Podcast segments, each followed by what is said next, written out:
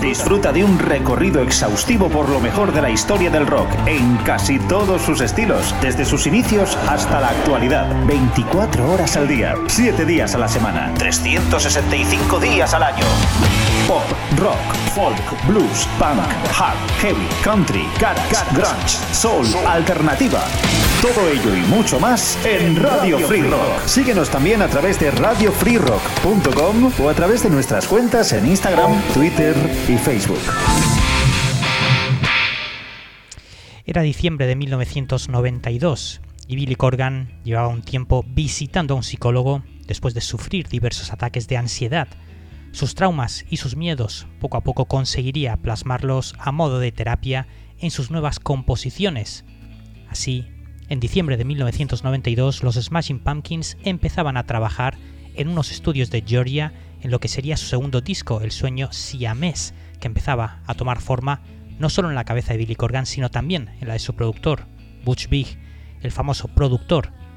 Sería el principal artífice de destapar la caja de Pandora, trabajando un par de años antes con Nirvana en su disco Nevermind, a la vez que lo hacía con el debut de Smashing Pumpkins, el disco Gish, que saldría en mayo del año 91 en un pequeño sello independiente, Caroline Records, que era en realidad una subsidiaria de Virgin multinacional con la que ficharían directamente para su segundo LP, Siamese Dream. Empezamos nuestra gran travesía, este programa especial dedicado al disco Siamese Dream Radio Free Rock, los Smashing Pumpkins.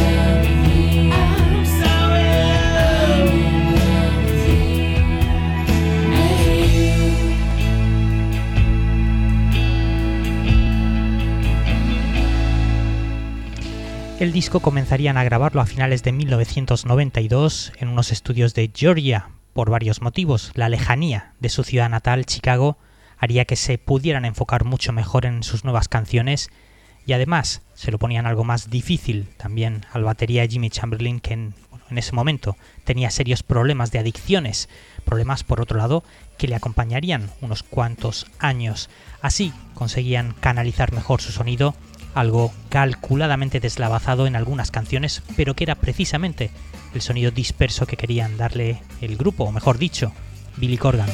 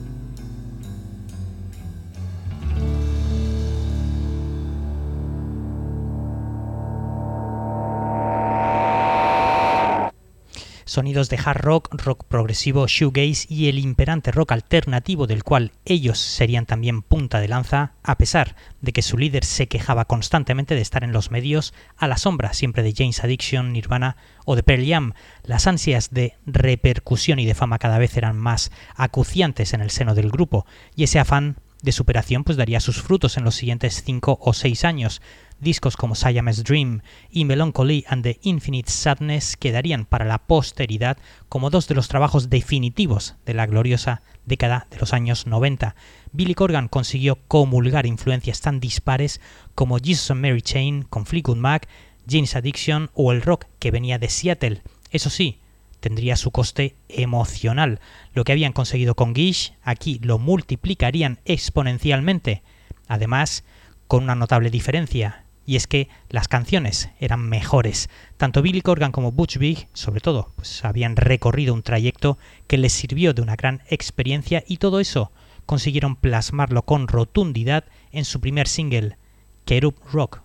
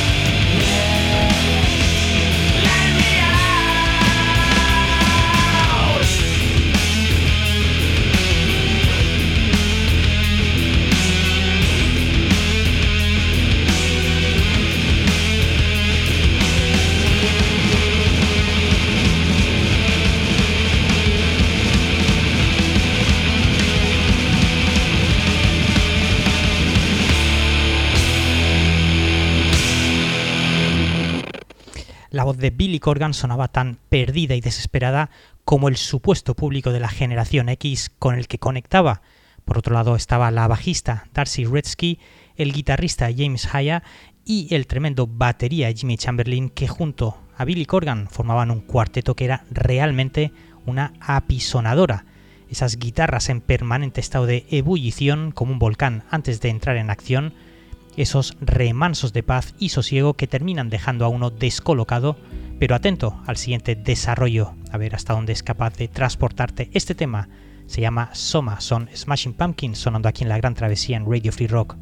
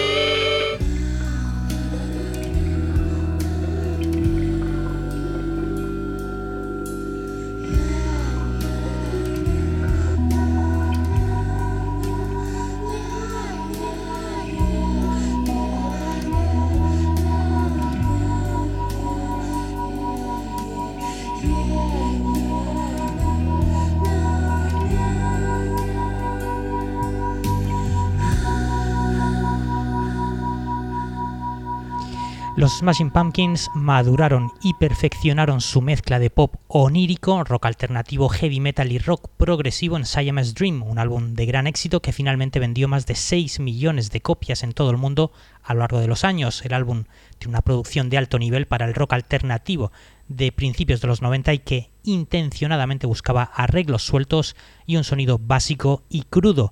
El objetivo era crear una obra con gran profundidad sonora, con sonidos en capas construidos a la antigua usanza, con múltiples overdubs. Este tema se llama Quiet.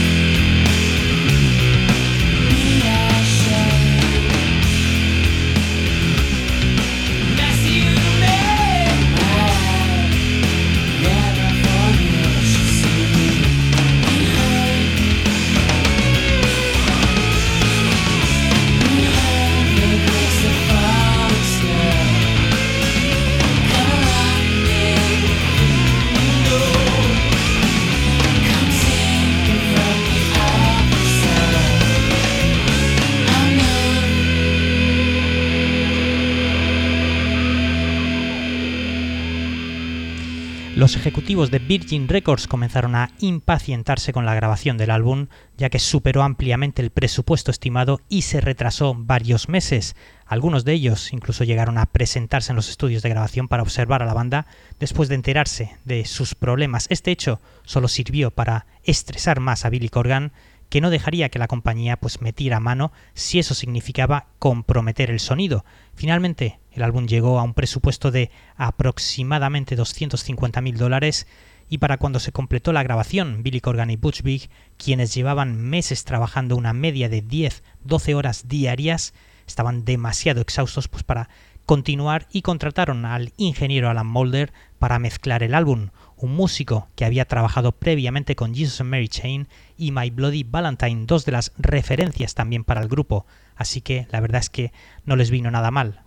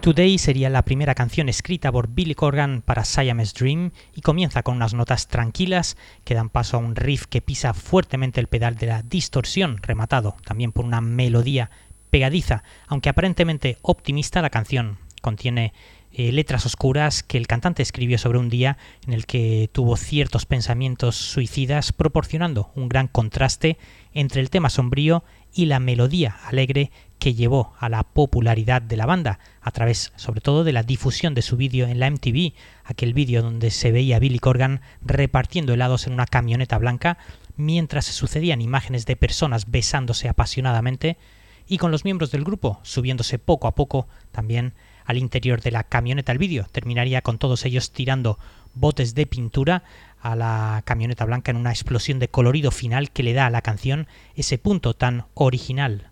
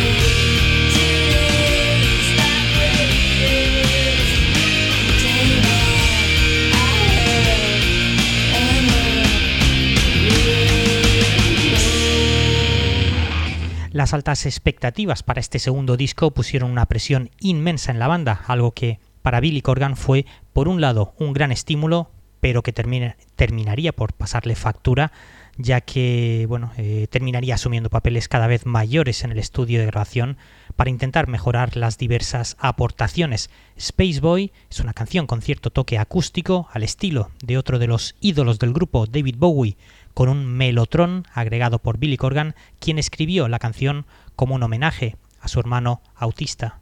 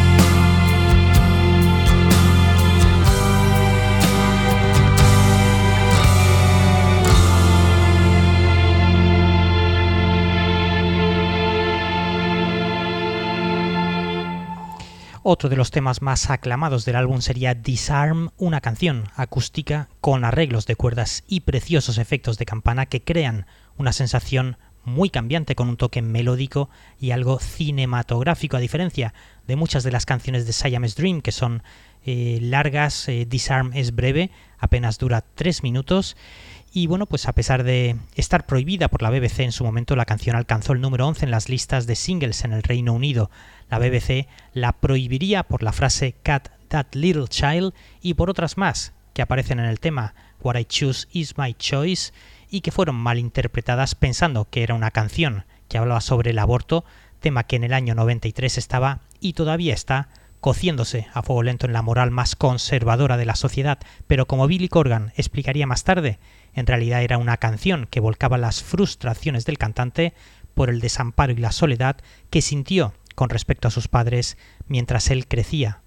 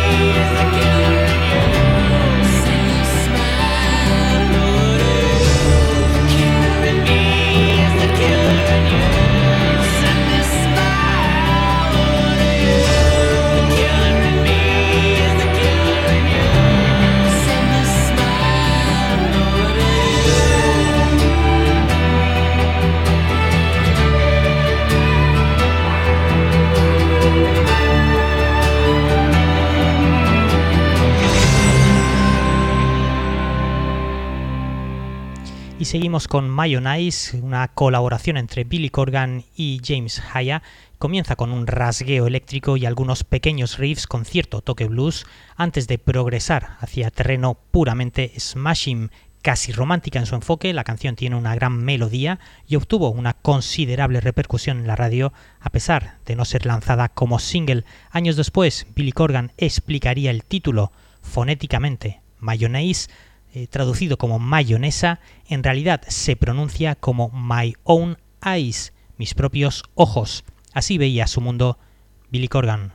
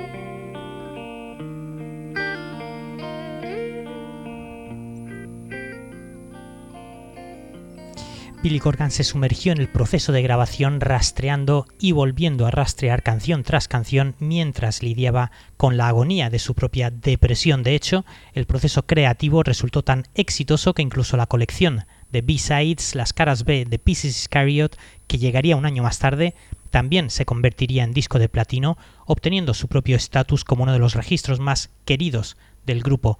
Este corte que os ponemos ahora mismo, un corte arrebatadísimo, intenso, se llama Geek USA.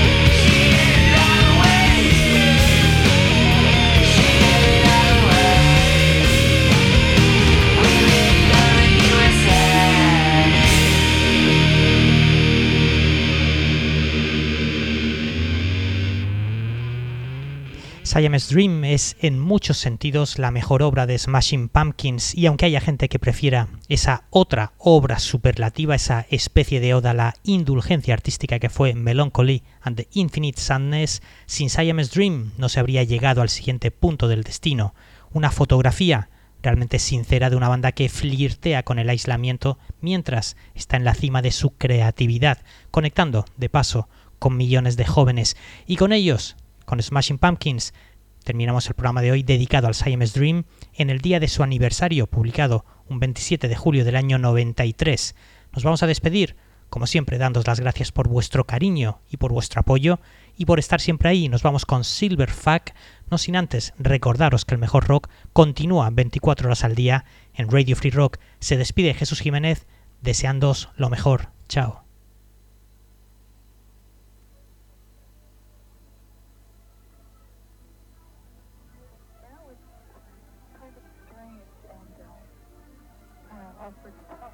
closer and you help. Um, and you start getting physical rather than having intercourse you end up masturbating yourself. I end up feeling very alienated and unsatisfied, and it's really come between us.